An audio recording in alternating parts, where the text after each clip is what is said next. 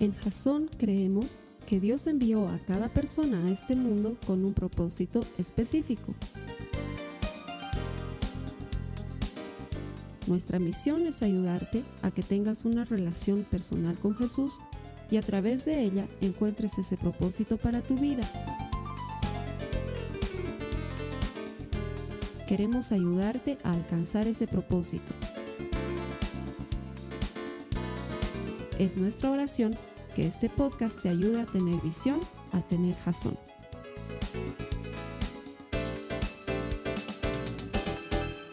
Gracias por conectarte a Jason.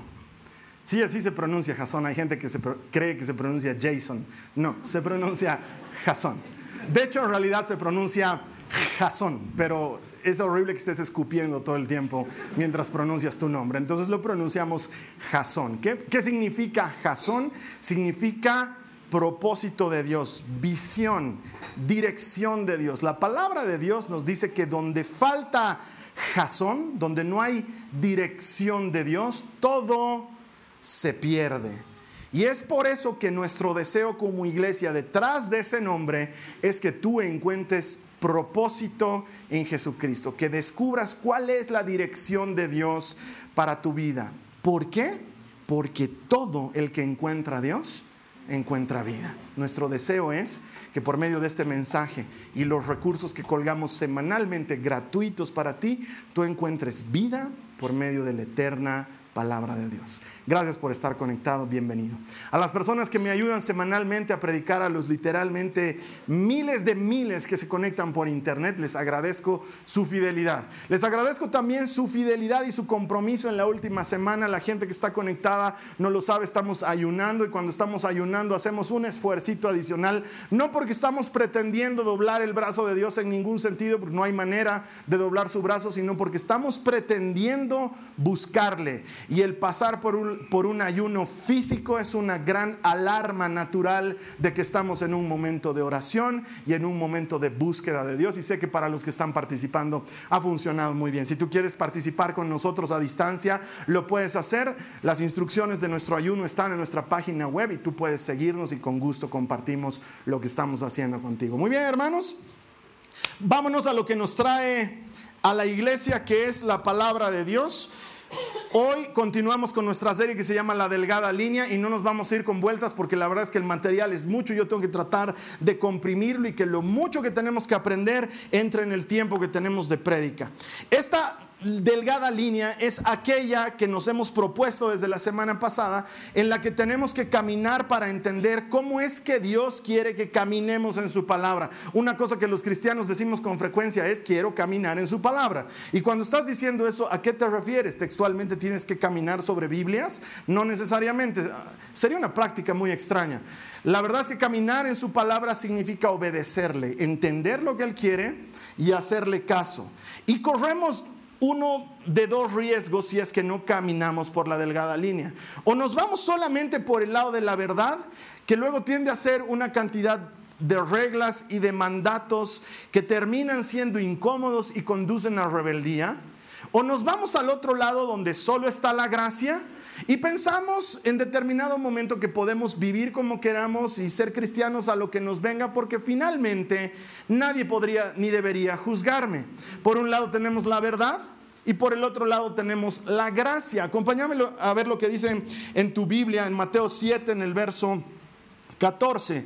Mateo 7, verso 14 dice, la puerta de acceso a la vida es muy angosta y el camino es difícil y son solo unos pocos los que alguna vez lo encuentran. Esto lo está diciendo Jesús. Hay un camino estrecho, hay una puerta angosta, no todos van por él, dice Jesús. En otra parte de la Biblia, él mismo nos dice, yo soy la puerta. Jesús es la puerta por la cual nosotros debemos caminar. Jesús es el camino, la verdad y la vida. Jesús es el camino por donde nosotros debemos caminar. Y la semana pasada aprendíamos que Jesús vino para ser la manifestación visible de Dios en toda verdad y gracia, ambas simultáneamente. No solo verdad y no solo gracia verdad y gracia, una delgada línea. Y por esa línea quiere Jesús que caminemos. La semana pasada no solamente poníamos las bases de lo que significa la profundidad bíblica de lo que estamos explicando, que te aseguro que es bien, bien profunda, sino que además hablábamos sobre dos prácticas que aparecen en el Antiguo Testamento y que según muchos que no han estudiado bien la palabra de Dios, dejarían de tener valor por el Nuevo Testamento. Lo primero que aprendíamos es que ambos, Antiguo y Nuevo Testamento, tienen el mismo valor. Lo segundo que veíamos es que el ayuno, aunque comenzó con un mandato, es una práctica bíblica que puede y debe seguir siendo practicada por los creyentes hoy porque Jesús da por hecho que nosotros vamos a ayunar y finalmente veíamos que el diezmo, aunque comienza en el Antiguo Testamento, es perfectamente validado por Jesucristo y lo hacemos como un tema de obediencia. No obediencia por temor u obligación, obediencia por gratitud, que es algo completamente diferente.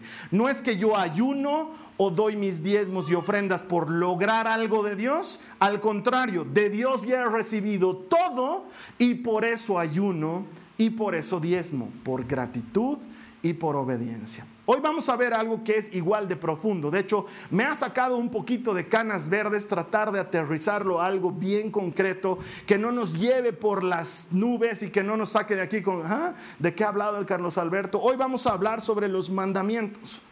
Los mandamientos tienen un peso muy importante en la vida del cristiano y también están muy devaluados en la vida del cristiano porque tenemos esas dos corrientes fuera de la delgada línea. Los que dicen ya no hay que cumplir los mandamientos y los que observan el sábado sacrifican corderitos y se visten de un solo tipo de tela y apedrean a los que han cometido adulterio. ¿Sí? Entonces tenemos por un lado los que dicen no pasa nada, live and let live.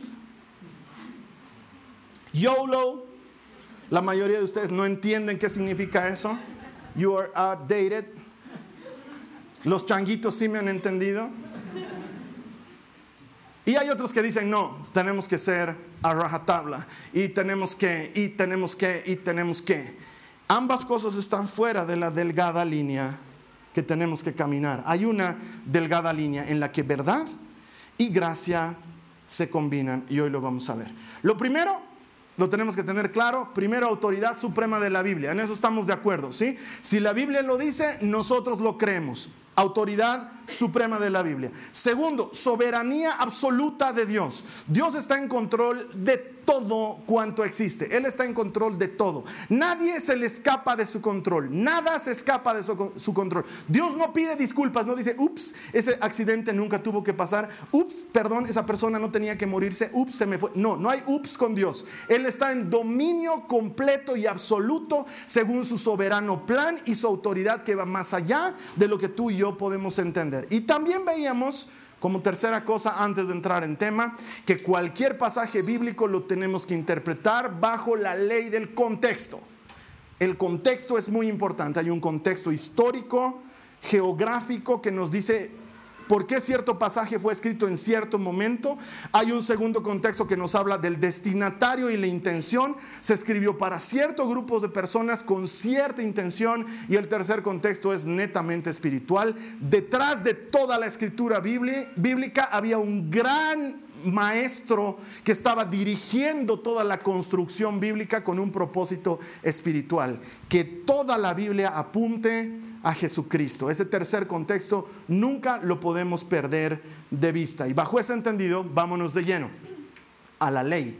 Has debido escuchar muchas veces, si has pasado suficiente tiempo en la iglesia, que se habla con mucha frecuencia de la ley que Jesús habla de la ley, que los fariseos hablaban de la ley, que Pablo hablaba de la ley, y como que nos queda una interrogante, debería, ¿a qué ley se están refiriendo? Yo quiero aterrizártelo para que entiendas bien a qué ley se refieren en la Biblia cuando hablan de la ley. Primero, la ley podía entenderse de muchas maneras. Primero como solamente los diez mandamientos. ¿Recuerdas los diez mandamientos? Nos los enseñaron a todos de chicos, aunque la mayor parte nos enseñaron medio mal los mandamientos, nos los enseñaron medio desordenados y aumentando uno y quitando otro. La verdad que hay error en la enseñanza de los mandamientos. Si tú vas a la Biblia, los diez mandamientos no se parecen a los que te enseñaron en colegio, no se parecen. Los diez mandamientos eran conocidos como la ley. Ese es un tipo de ley.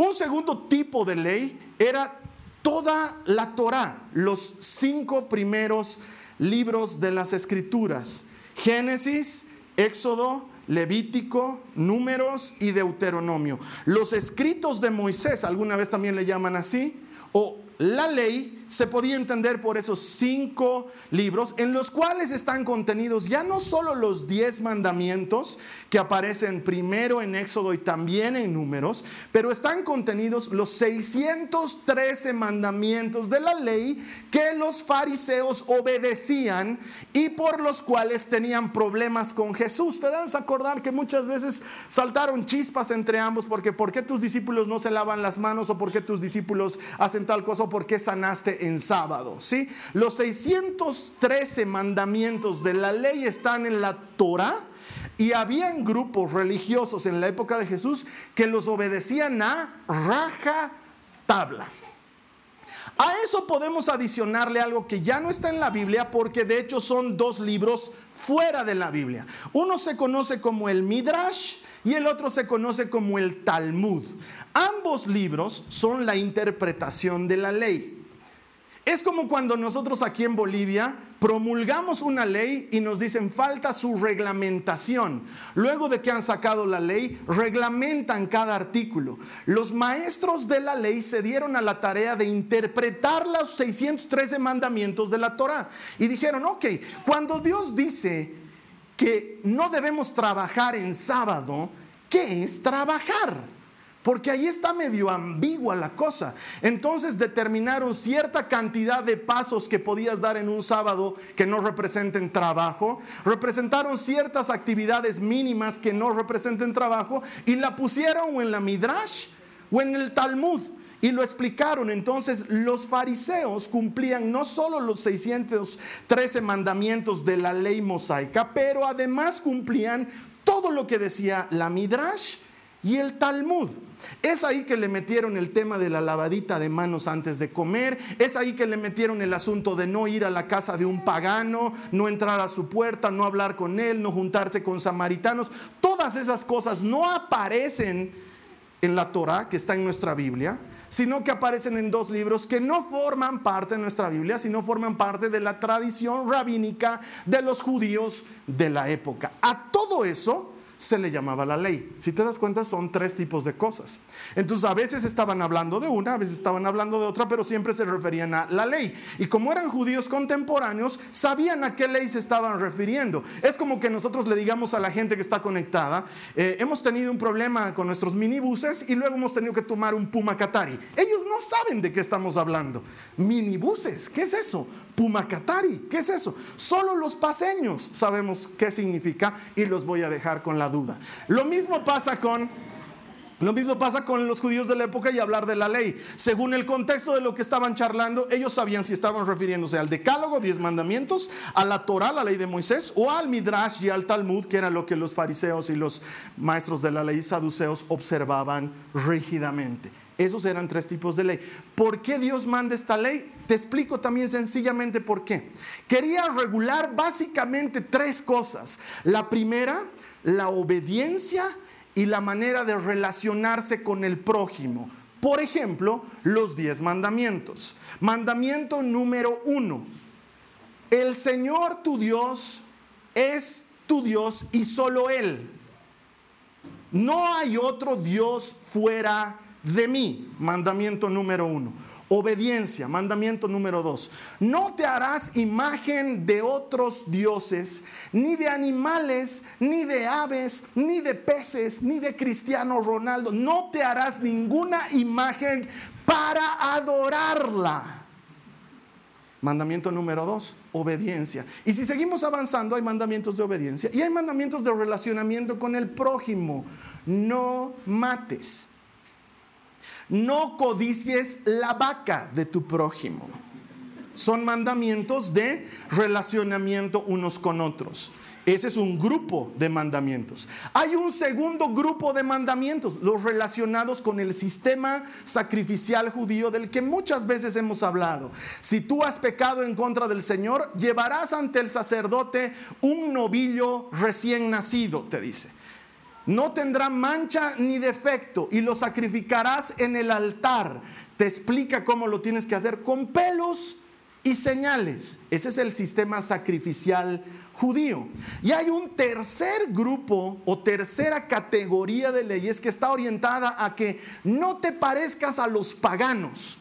Esa es la instrucción para Israel. Vas a entrar en una tierra de paganos donde son unos locos, sacrifican a sus hijos, se comen a sus propios hijos, se hacen tatuajes en el cuerpo, se hacen heridas en el cuerpo. No quiero que te parezcas a ellos. Tú serás único, especial y diferente porque eres santo al Señor. Santo quiere decir escogido, apartado. Ese es el tercer tipo o tercera categoría de leyes. Esas leyes los judíos estaban mandados a obedecerlas. Mira lo que dice por favor Mateo 23, 2 al 3. Dice, los maestros de la ley religiosa, ahora ya sabes a qué ley nos estamos refiriendo, y los fariseos son los intérpretes oficiales de la ley de Moisés, es decir, los 613 mandamientos. Por lo tanto, ¿qué dice Jesús? Practiquen y obedezcan todo lo que les digan. Así comienza Jesús con ellos. Pero no sigan su ejemplo, pues ellos no hacen lo que enseñan. Jesús les está diciendo a los judíos de la época, quiero que entiendas el contexto histórico, a los de ese momento, tienen que cumplir los mandamientos.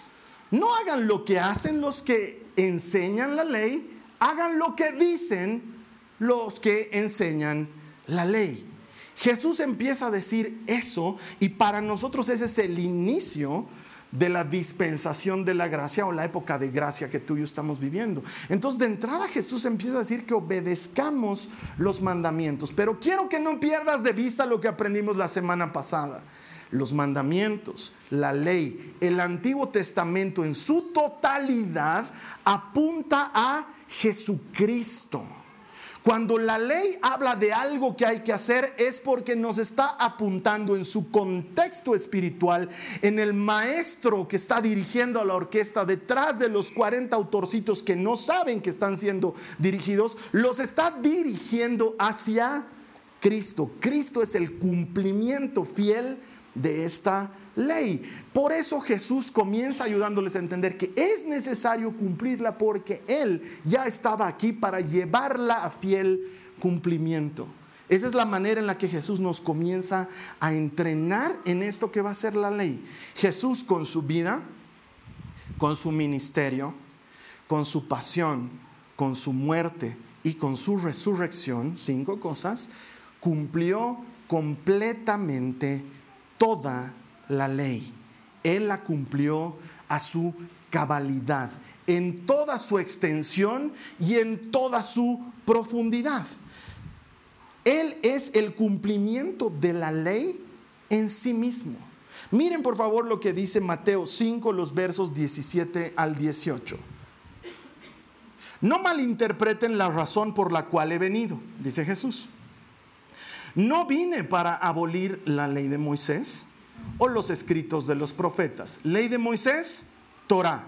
Escritos de los profetas, todos los otros libros del Antiguo Testamento. ¿Qué está diciendo? No he venido a abolirlos. El cristiano que dice el Antiguo Testamento no tiene peso ni valor, se ha olvidado leer Mateo. Al contrario, dice Jesús, vine para cumplir sus propósitos. El Antiguo Testamento tiene un propósito. ¿Cuál es su propósito? Que yo los cumpla, dice Jesús.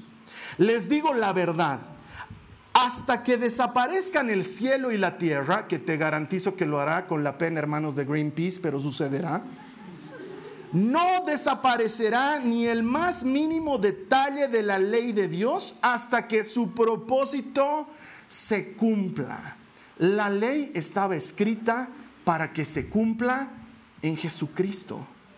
Su valor real está en eso. Y por eso para nosotros el Antiguo Testamento tiene todo el valor porque nos apunta constantemente a Jesucristo. Jesús cumplió la obediencia, tener al Señor su Dios como su único Dios, no tomar el nombre de Dios en vano. Cumplió todo eso, cumplió la relación con los hermanos. Él no andaba codiciando el burro de su hermano, él no andaba mintiendo o robando, matando. Cumplió todo ese primer, esa primera categoría. El sistema sacrificial lo cumplió en sí mismo. Él fue cordero y altar al mismo tiempo. Él fue sacrificio y sacerdote al mismo tiempo. Él es el cordero del pacto, con los huesos sin quebrar, con la sangre como señal en el dintel de la puerta. Él es el cumplimiento del sistema sacrificial. Y finalmente, Él es la muestra de que la puerta se abrió para que el pagano que crea, tú y yo, tenga entrada en la vida eterna. En lugar de que la ley se acabe con no te juntes con el pagano, la ley se completa con el pagano que crees bienvenido. Eso es lo que hace Jesús. Cumple toda la ley. La cumple completa. Entonces ahí tenemos que empezar a hilar más fino. ¿Cuál es el objetivo de la ley si Jesús ya la cumple? ¿De qué nos sirve a nosotros? Carlos Alberto tiene razón. Jesús está diciendo que el Antiguo Testamento es válido, pero ¿de qué nos sirve si él ya la cumplió? ¿Solamente tiene un fin histórico? ¿Solamente tiene un fin referencial? ¿Lo tenemos que leer como algo que sucedió y que ya no aplica? ¿De qué sirve? Vámonos a ver qué dice Romanos. Romanos es lo que yo considero el compendio doctrinal del cristianismo. Si tú lees Romanos y lo entiendes, hermano, has entendido de qué se trata ser cristiano. Romanos 3:10 dice, Quiero que me sigas en la lectura. Pues nadie llegará jamás a ser justo ante Dios por hacer lo que la ley manda. ¿Qué ley? El Antiguo Testamento. La ley sencillamente nos muestra, ¿qué dice? Lo pecadores somos. Primera razón por la que necesitamos el Antiguo Testamento es porque nos muestra lo pecadores que somos. ¿Y por qué es importante? Porque hasta que no entendemos que hemos pecado, no nos damos cuenta de la necesidad que tenemos de un Salvador. Si tú piensas que estás yendo bien por la vida, no vas a pedir ayuda. Pero si tropiezas y caes, vas a levantar la mano por auxilio. El Antiguo Testamento contiene todo su valor en el hecho de que nos muestra a ti y a mí que hemos pecado y que necesitamos salvación. No hay bueno ni uno solo. ¿Dónde dice eso? Antiguo Testamento. ¿Quién lo trae a colación? Pablo en el Nuevo Testamento. No hay quien haga el bien, no hay quien busque a Dios. Antiguo Testamento. Nos muestra que hemos caído por debajo. Yo sé que muchos de nosotros nos consideramos buenos tipos. No tengo nada en contra de eso, pero ¿sabes cómo es nuestra calificación comparativa? Tú dices, soy buen tipo porque voy a la iglesia, porque el fulano de tal no va a la iglesia. Ese es el pensamiento implícito. Soy buen tipo porque la amo a mi, a mi mujer. El fulano de tal tiene dos mujeres. Entonces soy buen tipo. Soy buen tipo porque no los pego a mis hijos. Los oriento y les doy consejo. El fulano los agarra a bibliazos. Entonces soy buen tipo. Claro, tú no te levantas en la mañana diciendo a quién le hago la vida miserable hoy día. Tú no te levantas en la mañana diciendo cómo puedo hacer que este matrimonio termine. Tú no te levantas en la mañana diciendo cómo le quito el trabajo a la fulana de tal que me está saboteando. No, tratas de hacer el bien y eso es algo valorable. Pero aún eso queda lejos de la justicia de Dios. Como lo sabemos por el Antiguo Testamento que nos apunta a la necesidad de Cristo, que nos muestra que nuestros esfuerzos una y otra vez sin la intervención de Dios terminan siendo vanos. El Antiguo Testamento conserva esa su cualidad. Nuestra condición de pecado cambia cuando creemos en Jesucristo. ¿Qué quiere decir eso? No que dejamos de ser pecadores, sino que nuestros pecados son perdonados y como pecadores somos justificados. ¿Has escuchado esa palabra alguna vez? Hemos sido justificados por la sangre de Cristo. Jesús muere en la cruz del Calvario y por medio de su sacrificio hace exactamente lo mismo que hacían los sacerdotes con un cordero para remitir los pecados de una persona de la época. Sacrificaban un cordero, corría sangre, muerte por vida era el cambio y entonces esa persona nuevamente recobraba su condición de justificado por un tiempo. El sistema sacrificial antiguo no era perfecto y había que renovarlo constantemente. Jesús viene, se hace a sí mismo cordero y altar, sacrificio y sacerdote, muere por nuestros pecados y con eso cuando creemos en Él somos justificados por medio de su sangre. Mira lo que dice Romanos 10:4. Sin embargo, ayúdame a leer esta parte, por favor. Cristo ya cumplió el propósito por el cual se entregó la ley. ¿Qué dice? Que Él ya cumplió el propósito por el cual se cumplió la ley. Contexto histórico, ¿cuándo está escribiendo Pablo esto? Cuando Jesús ya había resucitado, ya murió, ya resucitó, ya hizo todo lo que tenía que hacer. Entonces Pablo nos está diciendo aquí, en otras versiones lo dice, Jesús es el fin de la ley. Con Jesús la ley se acabó. Pero sigue diciendo, como resultado, todos los que creen en Él, son hechos justos a los ojos de Dios. Romanos va a enfocar mucho de su atención en explicarnos a nosotros que el cumplimiento de la ley ya no es necesario para la vida. Ahora es necesario de otra manera. Cristo nos dio vida juntamente con Él. Entonces la vida ya no la obtenemos por portarnos bien, la vida la obtenemos por creer en Jesucristo. Se le acerca un joven a Jesús, debe recordar este pasaje, y le dice, Maestro bueno, ¿qué debo hacer para heredar la vida? Y Jesús le dice, ¿por qué me llamas bueno? Bueno solamente es Dios. Y la gente que no ha leído bien la escritura dice, ahí está, Jesús está diciendo que no es Dios. No, Jesús le está diciendo a este muchacho, estás hablando de algo que no conoces. Eso le está diciendo. Tú piensas que conoces, que me conoces, que conoces a Dios. Te tengo una noticia. No lo conoces todavía. Si lo conocieras, no me estarías preguntando lo que me estás preguntando. Primera cosa.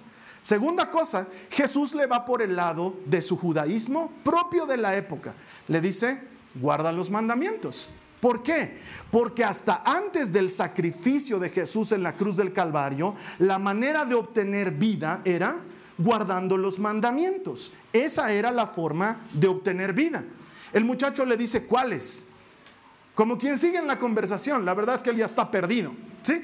¿Cuáles? Y Jesús le dice, honra a tu padre y a tu madre, no mates, no robes, no escuches maluma, todas esas cosas que están en la ley. Eh, y el joven este le dice, esto yo lo cumplo desde muy pequeño. Entonces Jesús le dice, quiero que entiendas esto, el espíritu de la ley. Mira lo que le dice detrás de la ley, le revela el espíritu de la ley. Le dice, una cosa te falta. Anda, vende todo lo que tienes, dáselo a los pobres y luego ven y sígueme. ¿Te lo imaginas a Jesús mirándote a los ojos, diciéndote, sígueme? Señor, ¿qué tengo que dejar para seguirte? Lo dejo ahorita. Pero el muchacho se va muy triste. Los que leen solo esa porción dicen, ahí está, pues Jesús está diciendo que hay que cumplir los mandamientos, aleluya. Hay que ir de eterno a la iglesia, no hay que orar en lenguas en público, tenemos que usar un peinado decoroso, Carlos Alberto. Jesús está diciendo, los mandamientos de la ley tienen un límite, les falta una cosa. ¿Qué cosa les falta? Ven y sígueme. Eso les falta. Ven y sígueme. Ese es el cumplimiento de la ley. Cuando vienes y me sigues, cuando me crees y me sigues. Jesús no pecó, la Biblia nos enseña que no pecó. No es que ocultaron sus pecados, no es que Juan y Pedro se pusieron de acuerdo, oye, sabes que el jefe se ha fuerte, no tenemos que decirnos, ¿no? Cuidado lo pongas en tu evangelio, no, no, no, palabra de honor, yo no lo pongo, pero asegúrate de que Juan Marcos no lo ponga porque es medio chismoso. No, no, no, no le va a poner palabra. No fue así. Jesús realmente no pecó. No pecó y sin embargo murió. La ley decía que el que peque debe morir. Jesús no pecó y murió. Entonces, ¿qué sucedió ahí? Estaba dándole fiel cumplimiento a la ley para que todo aquel que crea en él no muera, mas tenga vida eterna. Él muere para que tú y yo no muramos. Así es como cumple él la ley.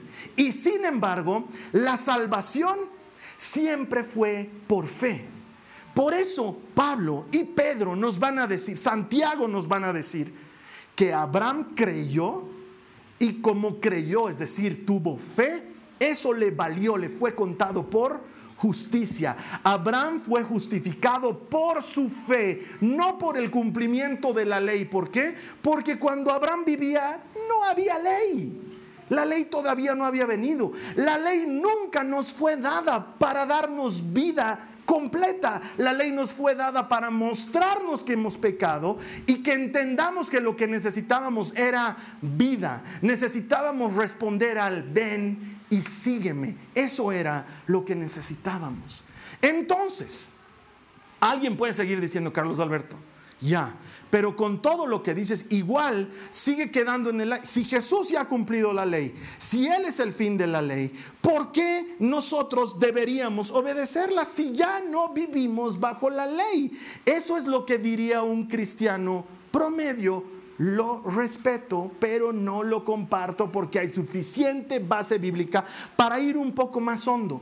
Nosotros obviamente no cumplimos la ley por obligación.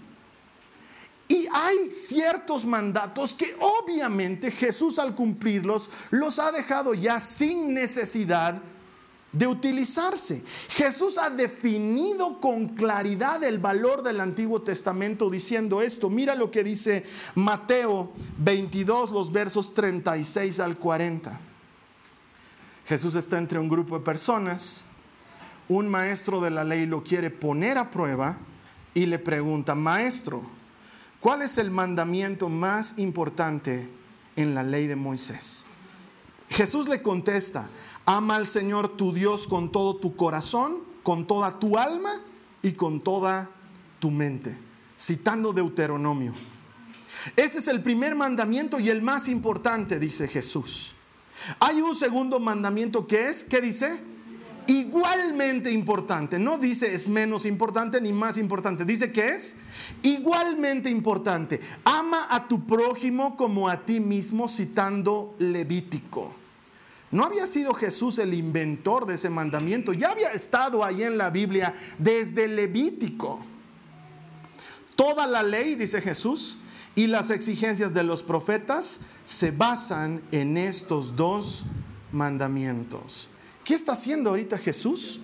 Está diciendo, todo lo que está ahí escrito tiene valor y tiene peso.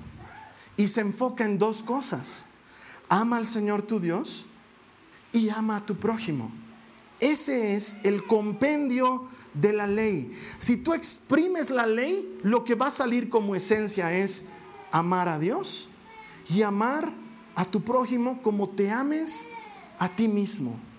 Ese es el compendio de la ley. Entonces, en nuestra aplicación, es pues obvio que algunos mandamientos no necesitan ya ser cumplidos, aunque quiero que entiendas esto, conservan su contexto espiritual. Te pongo ejemplos sencillos. Hay hermanitos cristianos que quieren volverse judíos. No necesitamos volvernos judíos. ¿Amamos al pueblo de Israel? Claro, porque la Biblia nos dice que hay que amar y orar por ellos. ¿Creemos en que Dios tiene promesas para ellos? Claro, lo creemos. ¿La Biblia dice que los gentiles nos volvamos judíos? No dice que nos volvamos judíos, número uno. Número dos, ¿necesitamos hacer sacrificios? No. Tú ya no necesitas ir al mercado y decir, eh, ¿dónde venden animales vivos? Ah, se tiene que ir al mercado campesino. Ah, ya te vas al mercado campesino. ¿A cómo está la ovejita? Ah, está 300 pesos, señor. Pero es sin mancha, sin defecto, ¿no? Eh? Sí, sí, sin mancha, sin defecto. ¿Es primera cría o es cuarta cría? No, señor, es segunda cría. No, yo estoy buscando primera cría. Primera cría mm, mm, sin mancha ni defecto. Ah, eso te va a costar 600 pesos, no importa. Necesito hacer mi sacrificio. Luego, cuando es tu oveja, ¿dónde vas? ¿Qué piedra pones? ¿A qué levita llamas para que le mate, para que le ponga el, el cuchillo en la yugular y esparza la sangre? Obviamente, pues eso ya no se necesita. Es, salta a la vista, es lógico. ¿Por qué? Porque fue cumplido por Jesucristo. Pero si en el Antiguo Testamento encontramos un pasaje donde nos manda tratar al prójimo con misericordia, ¿qué tengo que decir yo? No, es Antiguo Testamento. No, no ve. Porque Jesús nos está diciendo que amar al prójimo es esencia de lo que Él está esperando de nosotros. Hay cosas obvias. Yo sé que si tú la pescas a tu esposa o a tu esposo en adulterio, te da ganas de llevarlo a que lo apedremos todos. Yo te entiendo, es una cosa dura y difícil. Pero hoy en día ya no apedreamos a nadie por adulterio, no físicamente. Dios mío, qué manera de apedrearlo de otra manera, ¿no es cierto? Ese mandamiento, obviamente, Jesús lo ha cumplido con el perdón de pecados como todos los otros mandamientos. Los ha cumplido. Pero por eso no le quita valor a Isaías charlando con el, rey Ezequías, no le quita valor a Ezequiel hablándonos del nuevo templo, no le quita valor al rey Josías celebrando una Pascua, no le quita valor al rey David honrando a Dios con sus salmos, no le quita valor. El Antiguo Testamento tiene todo el peso de apuntar a Cristo perfectamente vigente. Su contexto espiritual sigue gobernando. No sacrificamos corderos porque el cordero fue sacrificado. No, apedreamos adúlteros porque hay perdón y gracia a la sombra de sus alas. Creemos y entendemos que la ley ha alcanzado su cumplimiento en Cristo y al cumplirse en Cristo no dejamos de observar este pasaje muy nuevo testamentario que dice en Juan 14, 15 Léelo conmigo, por favor. Si me aman, obedezcan mis mandamientos. Otra vez, si me aman, obedezcan mis mandamientos. ¿Quién está diciendo esto? Jesús. Si Él no quisiera que obedezcamos mandamientos, nos hubiera dicho, si me aman, no hace falta obedecer mis mandamientos. Lo hubiera dicho y nosotros lo tendríamos claro. ¿Qué dice Él? si me aman, obedezcan mis mandamientos. No ignores ese condicional que viene antes del obedezcan mis mandamientos, por favor. Está ese condicional lo es todo en este pasaje. Si me aman. Es una condicional que lo cambia todo. Los cristianos no obedecemos mandamientos por ley obedecemos mandamientos por amor. Es completamente diferente. Cuando tú amas, no necesitas observar una regla. Haces las cosas como respuesta de gratitud y de amor. Si tú amas a tu esposo o a tu esposa, ¿le tratas bien porque es un mandamiento? No, deberías tratarle bien porque le amas. ¿Por qué le compras una mochila nueva a tus hijos cuando ves que su mochila anterior está hecha tiras? ¿Por mandamiento? Ah, tengo que cumplir con el mandamiento de comprar mochilas en mi casa, es bien grave mi mujer. ¿Es así? Bueno, para algunos sí, para algunos es ley y mandamiento, porque si no después les llega. Pero cuando tú amas a tu hijo, tú puedes estar con tu zapato hueco, pero tu hijo va a tener un zapato nuevo. ¿Por qué? porque le amas. O, estoy hablando con gente de otro planeta. Uno no funciona así, no funciona de esa manera. Tú no cumples cuando amas a alguien por cumplir. Tú lo haces como una respuesta de amor. Y Jesús está diciendo, si me amas, si me amas, haz lo que yo digo. Si me amas, cree que lo que te estoy diciendo es para bien.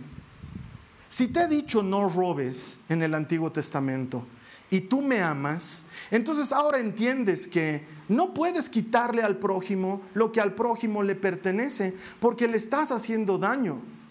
Y yo sé que me amas, no le hagas eso a tu hermano.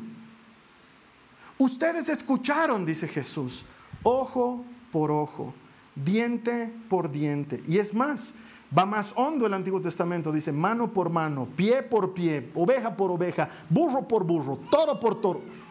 Eso es lo que dice el Antiguo Testamento. Y Jesús le da cumplimiento diciendo, si quieres ser hijo de tu Padre, haz algo mejor todavía.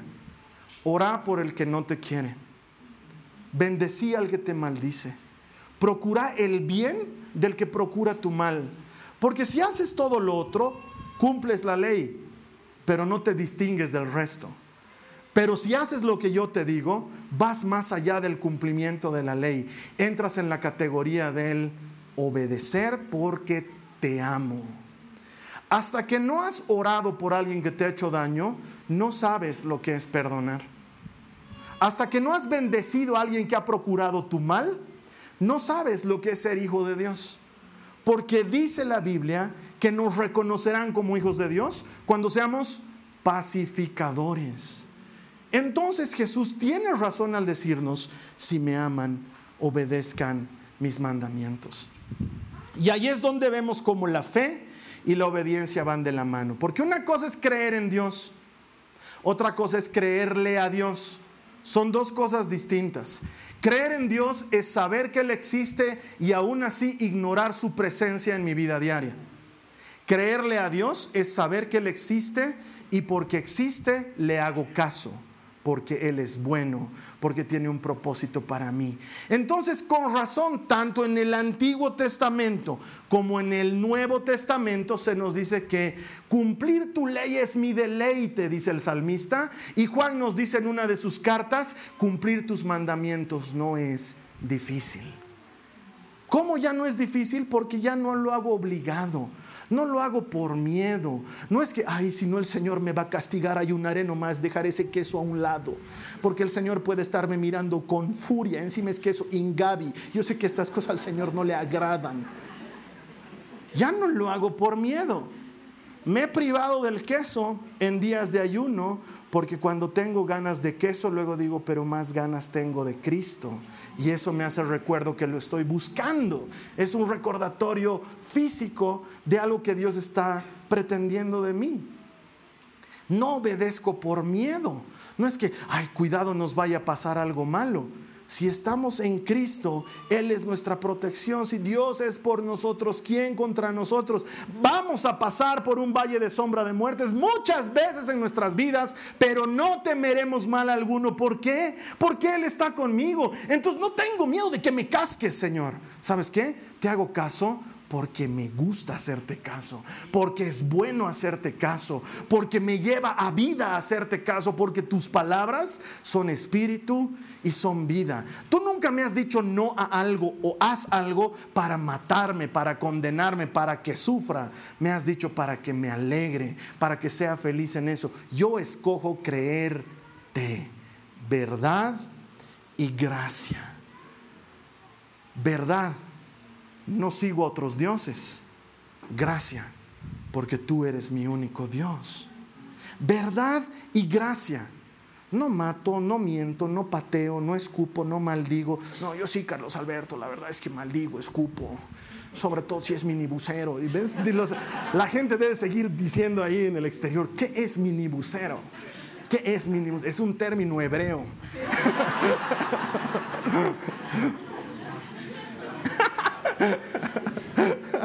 No te voy a decir su significado, me meto en muchos líos por decir significados. Si tú todavía escupes, insultas, agredes, no deberías hacerlo. ¿Por qué? ¿Porque Dios te va a dar duro? No, porque te amo, Señor. Me has perdonado escupidas, insultos, golpes. Me has recogido de donde nadie me habría recogido. ¿Cómo no te voy a hacer caso ahora? ¿Cómo no te voy a obedecer? No te hago caso porque tenga miedo de que me pase algo. Te hago caso porque estoy agradecido. Estoy agradecido por lo que has hecho en mi vida. Estoy agradecido por lo que estás haciendo con mis hijas. Estoy agradecido por lo que veo delante de mí. Señor, ¿podrías suspender tus bendiciones para mi vida? Y aún así con lo que has hecho en la cruz del Calvario, yo ya tengo suficiente has hecho todo lo que yo necesitaba. No te hago caso por mostrarme justo y recto delante de los demás, porque no lo soy. Te hago caso porque tú eres justo y recto. No te hago caso porque soy bueno o quiero aparentar bondad delante de la gente, porque no lo soy. Te hago caso porque tú eres bueno, porque pudiendo matarme me dejas hablar contigo, porque mereciendo castigo me has dado vida juntamente contigo. Señor, te hago caso por gratitud, obedezco porque te amo. Tú me dices, si me amas, guarda mis mandamientos. Yo te respondo, sí, Señor, yo te amo. Mira mi vida. Esa es la muestra de que te amo. Cada que tú y yo obedecemos al Señor, le estamos diciendo, te amo. Eso le estamos diciendo. Cuando tú y yo cumplimos lo que Él dice, le estamos diciendo, te amo. Lo más hermoso de esa relación romántica es que Él la ha creado así. Entonces, hermano, cuando tú vienes a la iglesia, le estás diciendo al Señor, te amo. Porque la Biblia dice que es buena costumbre del creyente congregarse. Cuando tú le haces bien a un necesitado, le estás diciendo al Señor, te amo, porque la Biblia dice que no descuidemos a la viuda, al huérfano, al extranjero y al pobre. Cuando tú pones la otra mejilla ante una ofensa, le estás diciendo a Jesús, te amo, porque tú me has enseñado que el verdadero valor no está en la respuesta agresiva, sino en la boca calmada, en el labio apaciguador, en el que da la otra mejilla. Dios es el mismo de ayer, de hoy y de siempre. El Antiguo Testamento es puntero hacia Jesucristo. El Nuevo Testamento es sello sobre el Antiguo Testamento que dice, consumado es, cumplido está, vale por una vida eterna para todo aquel que crea, firmado Jesucristo. Y viene y le pone ese su sellito con el que te ubicas que es una cosita de metal. ¿Cómo se llama esa cosita de metal que le sientes fuego? Y cae una gotita y tienes que ponerle un sello seco. ¿Cómo se llama? Lacrar, ¿no? Eh? Lacrado con el Espíritu Santo, que no se pasa, que no se va, que no se escapa. Esa es la manera en la que el cristiano ve los mandamientos. Vamos a cerrar nuestros ojos, vamos a orar. Este es el momento, hermana, hermano, en el que tú estás invitado a creer en Jesucristo como autor y consumador de la fe.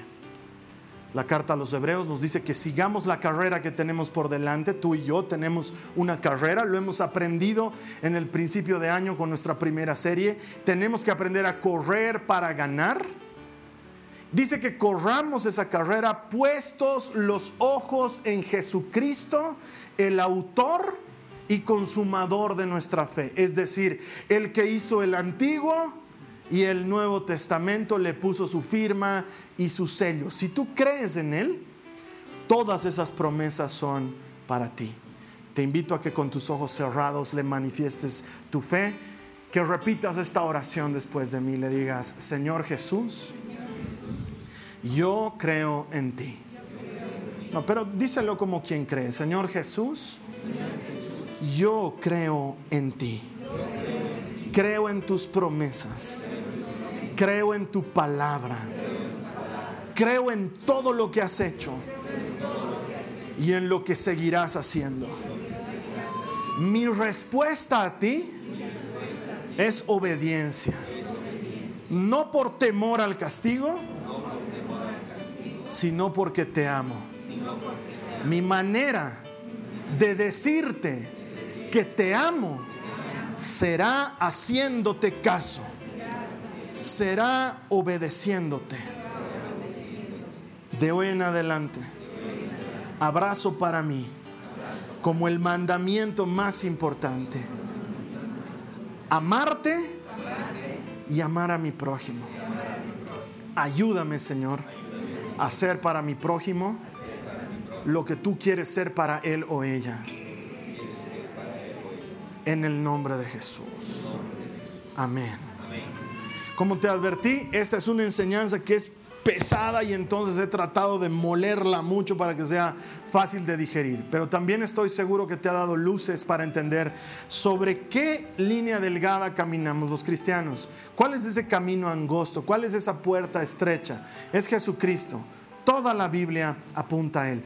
La siguiente semana es una semana que muchos están esperando y te aseguro que no solamente va a ser profunda, pero esta sí tiene todos los ingredientes para ser entretenida. Porque vamos a hablar primero del rol de la mujer en la Biblia y en la actualidad y cómo es que Dios lo ve y lo entiende. Y esto va a traer mucha paz a medio mundo, estoy seguro. Vamos a hablar del, jugo del yugo desigual, perdón. El, el famoso ese yugo desigual que, ay hermano, ¿sabes qué? Estoy buscando a mi don y estoy orando por mi idóneo. Entonces vamos a hablar sobre todos los idóneos y los yugos desiguales y todas esas cosas que traen tanta angustia, sobre todo a solteras y solteros en todo el planeta que ocupan algún espacio dentro de una iglesia. Y finalmente vamos a hablar de algunas cuestiones matrimoniales, enfoque antiguo y nuevo testamento para que encontremos verdad y gracia y aprendamos a caminar por la delgada línea. Así que yo estoy seguro sobre todo si eres mujer, vas a querer escuchar el siguiente mensaje.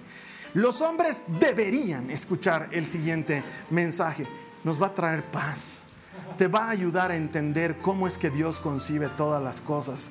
Porque ese, ese extraño enfrentamiento que hay le hace daño a la iglesia, le hace daño al cuerpo de Cristo. Esa idea de hombres contra mujeres no funciona, no es el propósito de Dios, no es su corazón. Eso lo vamos a ver clarito, clarito la siguiente semana. Así que yo te invito, si tú quieres escuchar este mensaje, hazme un gran favor, invita a alguien más. Avisale a alguien más de que esto está colgado aquí en internet, que alguien más lo vea. ¿Quién sabe con esto? más que quién sabe, oro que con esto estemos contribuyendo poderosamente a la disminución de la violencia, a la proclamación del Evangelio y a la restauración de la mujer, que es algo que Cristo hizo como nadie. Like a boss, como dirían en algún meme. Eso lo vamos a ver ahí la siguiente semana. Mientras tanto, yo te invito a que me ayudes a compartir este servicio. Hay gente que lo necesita. Cuando tú compartes este servicio, te unes a nuestra oración y al cumplimiento de la promesa de Dios de que todo el que encuentra a Dios encuentra vida. Así lo van a hacer los que encuentren este mensaje. Danos una manito. Te espero aquí la siguiente semana. Que el Señor te bendiga. Gracias. Esta ha sido una producción de Jason Cristianos con propósito. Para mayor información sobre nuestra iglesia o sobre el propósito de Dios para tu vida, visita nuestro sitio web www.jason.info. Allí encontrarás muchos recursos para animarte en tu relación con Dios, enseñanzas, nuestro blog, prédicas y mucho más. Te lo deletreamos www.jazon.info. También puedes visitarnos en nuestro sitio en Facebook www.facebook.com barra Que Dios te bendiga abundantemente. Muchas gracias.